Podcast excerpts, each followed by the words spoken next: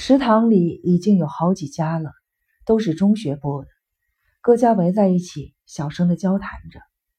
身体还好吧？学习有进步吗？你哥哥快考上大学了，没能来看你。都是家里人说话的声音。住院的孩子几乎都不说话。尤西忽然觉得窗户外面有人在看着自己，抬头一看，是长颈鹿和刺猬站在窗外冲尤西笑呢。食堂外面是一块宽敞的平地，可以从事简单的体育活动。两人身穿运动服，长颈鹿手里抱着一个足球，脸上的表情分明是在邀请尤西一起出去玩。两人的表情突然变了，低头看着地面，一动也不动。尤西一回头，看见一个护士领着熊座过来了。熊座穿一件白色的 T 恤衫。外套藏蓝色的夹克，浅驼色的西装裤。看见尤西，脸上浮现出充满疑问和迷惑的复杂的笑容。带路的护士对尤西说：“别让你爸爸伤心啊。”熊座向护士道了谢，环顾了一下食堂，非常客气地对护士说：“可不可以让我跟着孩子在外面谈谈？不让回家，就让我们在医院的院子里散散步吧。”请您稍等一下。护士说完，出去了。熊座坐在优西的对面，看起来身体还不错。熊座勉强的笑了笑，又说：“医院打来电话说你的临时出院延期了，我有点接受不了，就过来了。我想跟医院好好说说，怎么也得答应我的要求吧。没想到不行，那个医生真的很固执，看上去挺好说话的呀。”熊座又看了看周边各家小声交谈的样子，深深的叹了一口气。护士回来了，对不起，医院有规定，这次就请您在食堂里谈吧。有什么不方便的吗？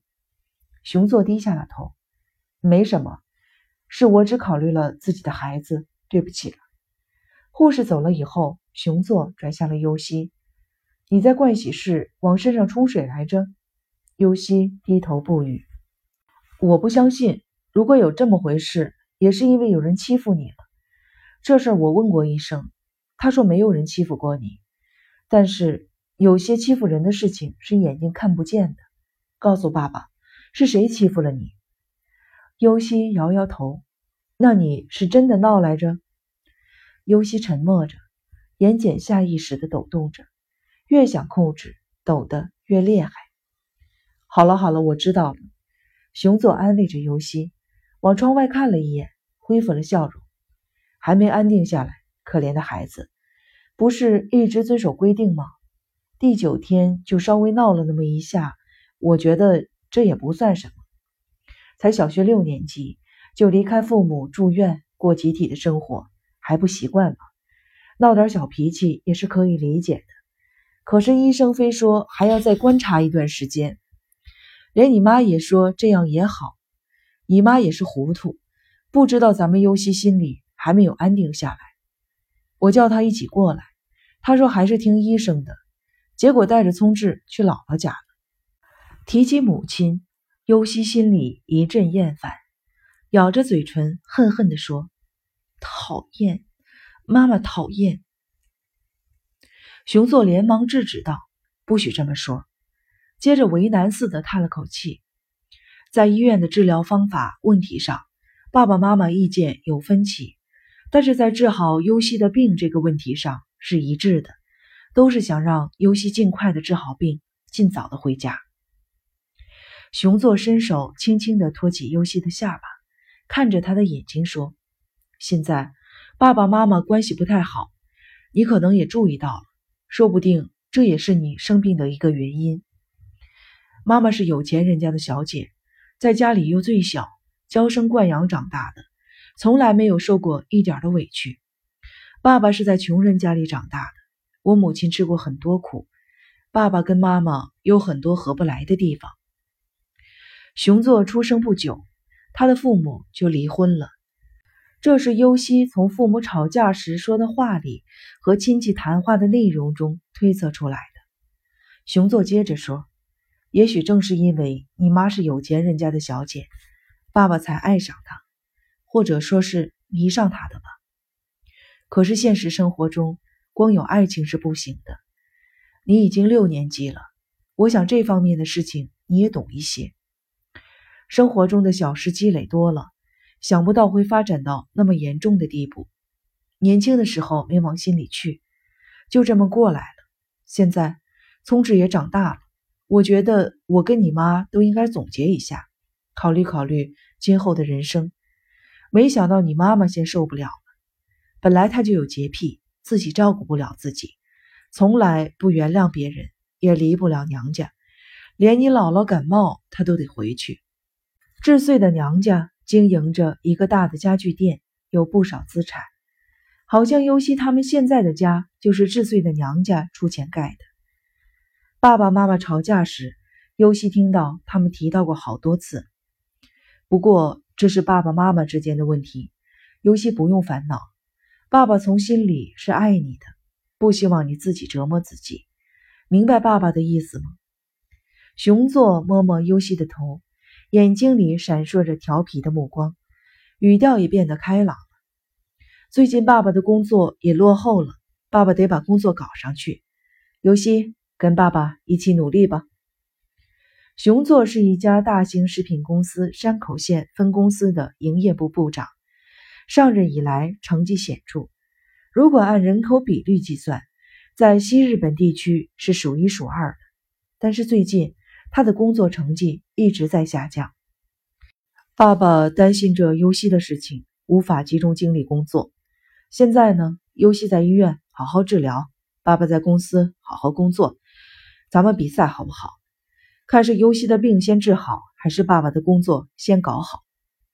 熊座开玩笑似的说：“要离婚吗？”尤西直截了当的问。熊座考虑了一下，说：“尤西的病好了以后。”尤西大吃一惊：“为什么？”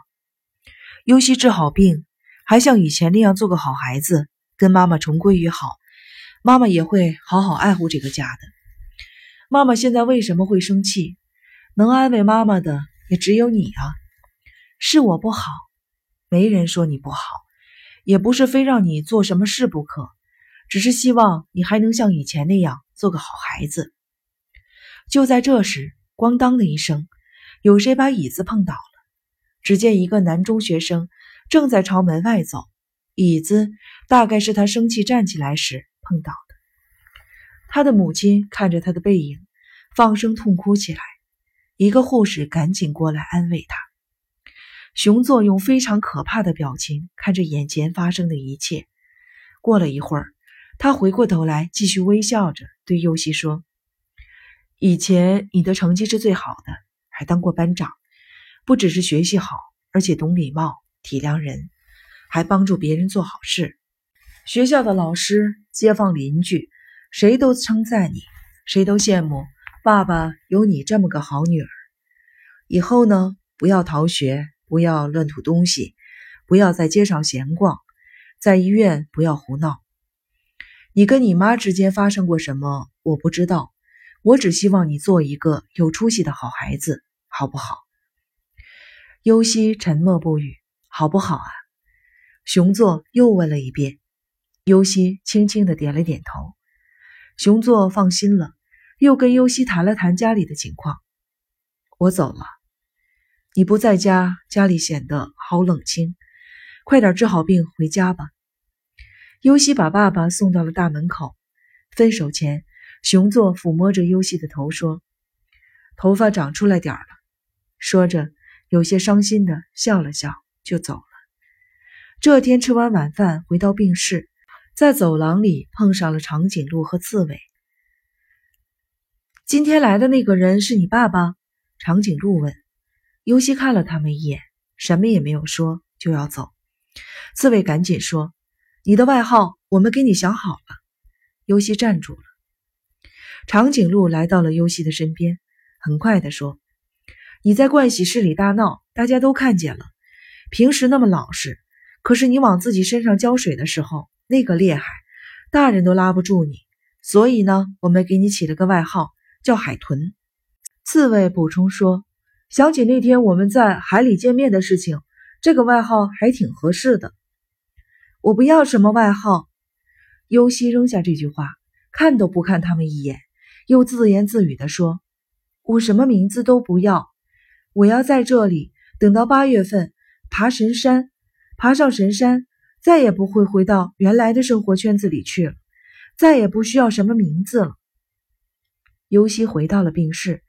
在桌子前坐下，拿出在图书室借出的地图，用手指顺着等高线找到了那座神山，反复确认着神山的位置。